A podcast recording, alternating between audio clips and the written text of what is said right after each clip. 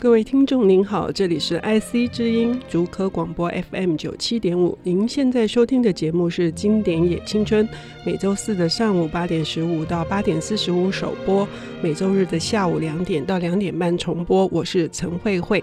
嗯，今天的领读人要来跟我们谈的这个这部经典以及这位作家，这个来头很大，因为他在二零一三年才刚得了诺贝尔文学奖，哈。然后呢，被我们今天的来宾伊格言称她做史上最强的老太太，所以呢，可以想象哈，就是一个现在台湾这个文坛呢最有潜力的呃年轻作家伊格言，他怎么样去面对这个老太太所呈现的这个迷离的、梦幻的、深邃的世界？我非常好奇，我很想知道说，因为伊格言很特别，因为他是呃也写。嗯，尤其他的作品，去年呢、哦，他是火力全开写了一本短篇小说集啊、哦，拜访糖果阿姨，以及首部探讨台湾核电核灾的呃零地点。那他不仅呢是在台湾的文坛引起注目，而且他也到国际上也入围了很多的奖项。呃，所以呢，可以说是我在我心目中呢，我是第一次跟他见面是在麦田，然后那时候他就是有一部新的作品要问世，呃，很遗憾我没有。我没有变成他的编辑，是真的很遗憾哦。那可是呢，我对他印象很深刻，是因为他有那种呃非常条理清晰的头脑逻辑，以及很强的这个说故事的能力。最重要的是，他一直在挑战他的自我，哈，就是他自己的小说的叙事技巧也好，或者是说他一直想要往这个国际的文坛上面去争到一个发声的这个位置。所以呢，他今天要来谈。谈这个孟若哈，就是呃诺贝尔文学奖的得主啊，就很有趣啦。就是那个呃，一个人跟大家打一声招呼。慧慧姐好，大家好。哎、欸，你觉得呢？你觉得她是一个什么样的史上最强的老太太啊？呃，其实我我觉得大部分的评家或是大部分的读者，我蛮常看见这样子的讲法哦。大家都会把梦若放进所谓女性的这个，就是因为她的角色绝大多数是女性主角哈，绝大多数是女性。那她自己当然也是个女性，她是个老太太哦。然后她又非常善于写那个女性的幽微的心思。那所以我觉得，就是大家把它放进女性的这个脉络里面来看，我觉得是非常合理的。但是我在看梦若的时候，倒是一向不会特别注意这点。哦，就是因为呃，我觉得他呃，梦若非常特别的一点，就是说他基本上没有用其他的技术，没有用我们所熟知的那些，比如说魔幻写实或是意识流等等现代主义的技术。那这些现代主义的技术，他基本上是不用的，他只用最基本的写实以及心理描写。那他心理描写是蛮多的，但是基本上是用写实的方式去呈现的。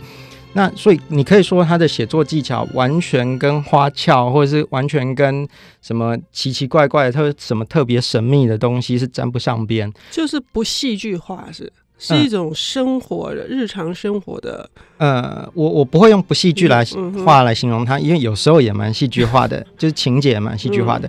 应该是说他的写作表面上的特色并不抢眼，嗯啊，不像比如说当你翻开《百年孤寂》。哦，那个魔幻写实一下子就是非常抢眼的东西，嗯，它会立刻攫取你的注意力。比如说你翻开伍尔夫，或者是你翻开卡夫卡，他们都是一个非常抢眼的东西，就是一看你就觉得很奇怪。非常有特色，嗯，那梦若不会，因为他基本上是用写实的方法来写的。那我倒是不会特别用那个女性的角度去看他，为什么呢？因为我觉得那些人心的幽微，其实在就是男人、女人身上，或者是在各种人身上，可能你都会遇到。那我觉得他写这些幽微非常厉害，他基本上是写的云淡风轻。大部分时候也是写的云云淡风轻，那甚至他在遇到特别戏剧化的情节，比如说死亡，比如说出轨等等这些，我们会表面上面会会就是你会被心，就是通常你读到这些情节的时候，你会心中一惊，就是因为它比较跟我们所想象的日常生活比较远。但是梦若在写这些东西，比如说出轨，比如说死亡，比如说甚至是意外死亡、横死，类似这样子的事情的时候，他同样写的云淡风轻。但是这中间的力道，不晓得为什么就会被他勾引出来哦，就是那个力道是非常惊人的，而且呢，我觉得梦若很难。为什么我觉得梦若很难呢？他基本上是偏难的。为什么呢？因为呃，我觉得他想讲的那些幽微啊，那些人心的幽微、细致的转折，我觉得有时候非常的，实在是太细致了，太隐晦了吗？对，实在是太细致。我我也不会用隐晦来形容他，因为你知道非常有趣，它是少见的以短篇小说。呃，成名立万的，而且你对他，你在你的有一本《幻世录》在讲现代小说经典十六讲了这本书，那个因为一格言他的这个三篇文章哈，我我很久以前读孟若，已经忘了差不多，可是也是因为他的这个引介，让我有线索去重读孟若，非常有趣，是因为你他是既然是用短篇小说又云淡风轻，你又说他很难，那那我们读者怎么办？所以他粉丝就不多啊。我讲的，我我常常拿出来讲的一个事情，就是孟若二零一三年得了诺贝尔奖之后哦，是之后。嗯，那之后我很好奇，我就跑去他的粉丝页看，就是 孟若的他的脸书上的官方粉丝页。那时候他已经得奖了哦，那个可能在得奖一两个月左右吧哈。然后我跑去他粉丝团看，你知道他粉丝团有多少人吗？当然是四万人，四万。然后我我都跟。朋友这样开玩笑说：“你知道郭采洁的粉丝团有多少人吗？超过一百万。不能不能不能这样子。那你你你很早就发现他，你你发现他，而且是偶然。我一直觉得书会自己来找读他真的是偶然，真的是偶然。那那时候还是时报的版本，叫《感情游戏》。是得奖之后，木马把它全部重新这个翻译整理。嗯，然后你今天想要为我们领读的是哪一本？他的代表作《相爱或是相守》呃，也就是《感情游戏》所改过来的这一本是，嗯，里面有好几篇都很精彩，尤其是我刚刚说，因为你给我线索，我读的那三篇，嗯，嗯，有一篇浮桥，你说它很难，我有一点明白，就是说里面有一些可能你很难具体的去想，就是在他叙事的过程当中，你很难去琢磨他到底想要表达什么。是是是难在这儿吗？呃，原则上是如此的，没错。我不会说他隐晦，但是因为我也不，我甚至也不会觉得他表现的很隐晦。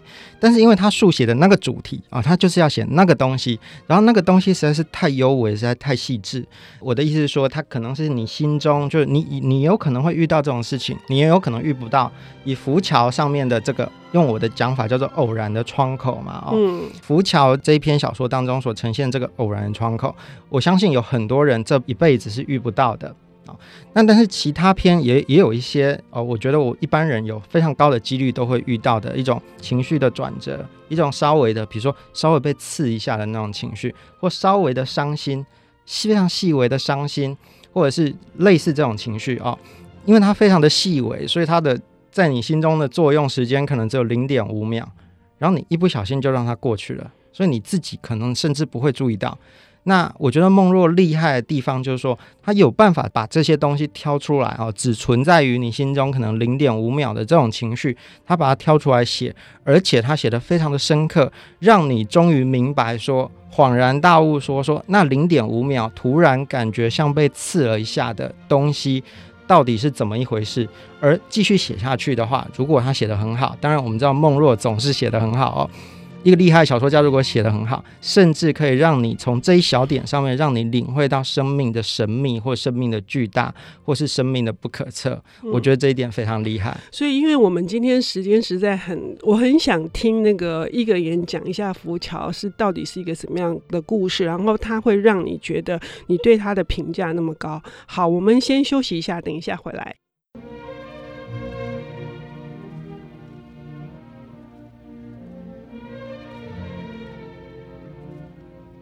欢迎回到 IC 之音竹科广播 FM 九七点五，这里是经典也青春，我是陈慧慧。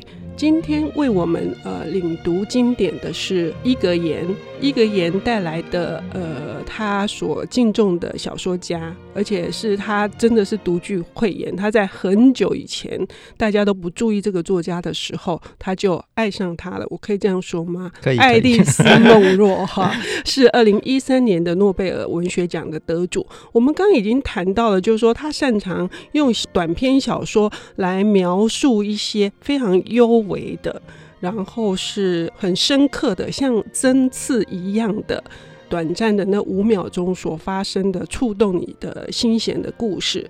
其中我们想要介绍呃一到两篇，如果有时间的话，那浮桥是让我印象还蛮深刻的，所以呃一格言想要来跟我们讲一下他对浮桥的这个理解。好，浮桥的女主角孟若的确蛮常用女生做主角啊，她几乎非常少用男生做主角。那这个女主角啊，就是她，她也也是一个就是蛮特别的人。她嫁给了大她十六岁的先生。那先生是个什么样的人？她先生是个社运分子啊。那很不幸的，跟我们所想象的那种，就是比较成功或者是比较光鲜亮丽的社运分子。我说像林非凡，或是像 黄国昌这样，就不太不是那种社运分子哦。他先生的的这个社运分子的角色比较惨一点，那外在形象比较类似那个柯次海，就是说，就是他外在形象不是很 OK 啊。你你还说他是鲁蛇，对，看起来有点邋遢这样子的，但是。是他还是非常认真的，就是在经营他的社运，因此而有点冷落金妮啊、我们的女女主角金妮。那金妮，我们其实可以想象说，这个爱情或者是这个婚姻呢、哦，它是处于一种食之无味，弃之可惜的状态。这样讲好像有点太 over 了哈，因为说他们之间的爱应该还是非常 OK 的。但是呢，就因为金妮就是常常被冷落的关系，她先生有时候就会这样，就显得不是非常体贴啊，就整天忙着想自己我如何去，我如何去保护林木，或者是我如何去今天拆大埔，明天拆政府，类似这样子的话哦，所以就是冷落了他，就是不太体贴，人又很机车这样哈。那所以就是金妮长期以来心中一直有一些小小的不满，但是还没有到离婚的程度啦。那有一天，金妮就发现自己得了绝症啊，她得了癌症。得了癌症之后，她先生当然就照顾她，那就是住院了做化疗一段时间之后，那觉得可以了啊，就回家休养。那回家休养，这个其实病是处于一种就是被吊着，就是不上不下的状态哈，就是我们不太了解说她的病到底是。怎么样的状态？但是总之是非常严重的病。那我想，我想任何人都会有这种心理啊，就是说你有一个人可以依赖，有人可以照顾你。那我现在生了重病，你难免会想说，生病的人最大啊，就是生病的人最大嘛。就是我都已经生重病了，而且可能是绝症，我又是你的太太，你总该对我好一些吧？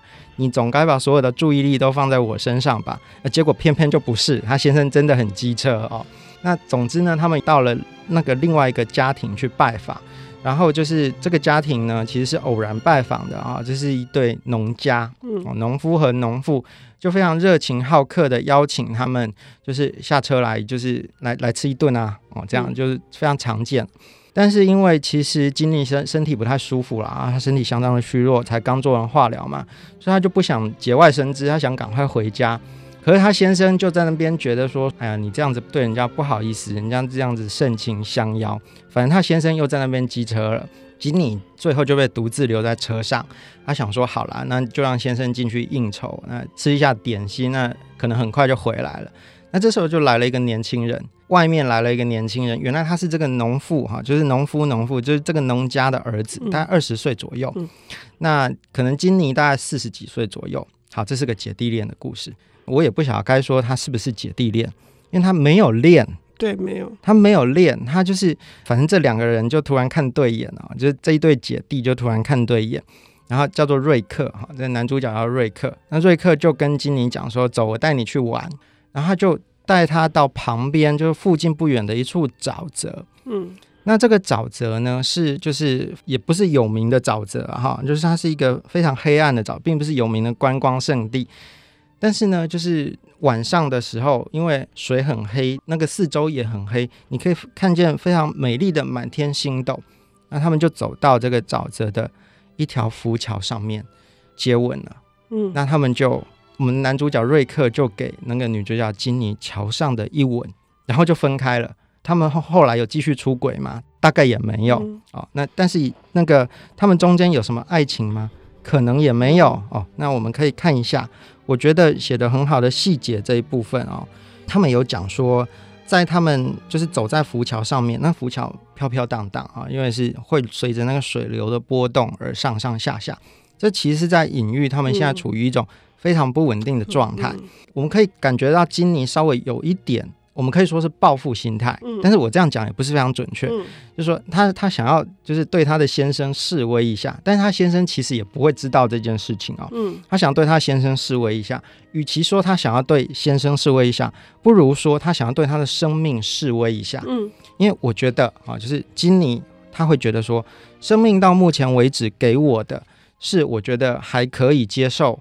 我并不能说我过得很惨，我被家暴或者怎样，没有这回事，没有那么惨。嗯，但是我有一种长期的不满，我对我的生命是不满足的。我总想说还有些什么别的吧。